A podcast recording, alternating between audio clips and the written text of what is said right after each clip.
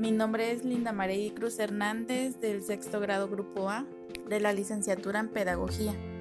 y le voy a comentar sobre los propósitos de la enseñanza. La enseñanza es una acción coordinada o mejor aún, un proceso de comunicación cuyo propósito es presentar a los alumnos de forma sistemática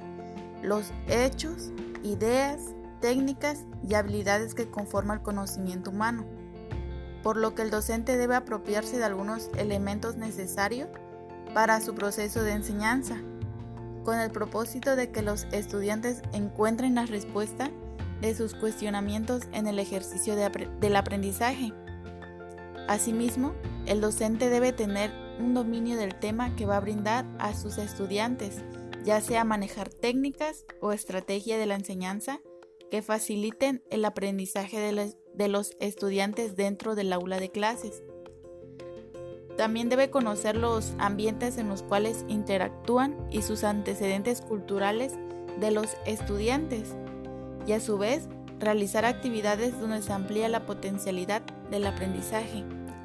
La enseñanza y el aprendizaje forman parte del único proceso que tienen como fin la formación del estudiante.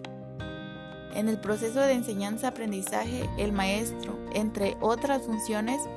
debe presentarse como el organizador y coordinador, por lo que debe crear las condiciones para que los alumnos puedan de forma racional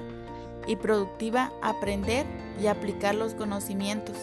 hábitos y habilidades que les habilidades impartidos, así como tenga la posibilidad de formarse una actitud ante la vida desarrollando sentimientos de cordialidad a todo lo que les rodea y puedan eh, además tener la posibilidad de formarse juicios propios mediante la valoración del conocimiento que se les imparte.